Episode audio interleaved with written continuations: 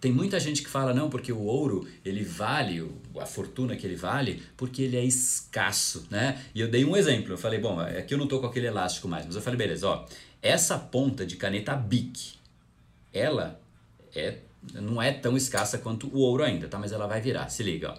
Eu vou pegar aqui, ó, vocês não vão ver aqui, mas tem um pedacinho dela aqui que eu vou, ó, tirei uma, uma lasquinha aqui, não dá pra ver, acho que dá.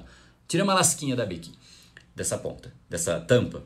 Ela é única, não existe mais nenhuma tampinha de Bic igual a essa. Então, por isso ela vale mais do que o ouro? Cara, não, não é por isso. A escassez do ouro não é o que gera o valor do ouro. O que gera o valor do ouro é ter mais gente querendo o ouro do que existe de ouro. Mas o ponto principal não é o quanto existe, é o quanto de gente querendo tem. Então, se não tem ninguém querendo essa tampinha, ela não vale nada, por mais que ela seja única, específica, exclusiva, ninguém mais tem.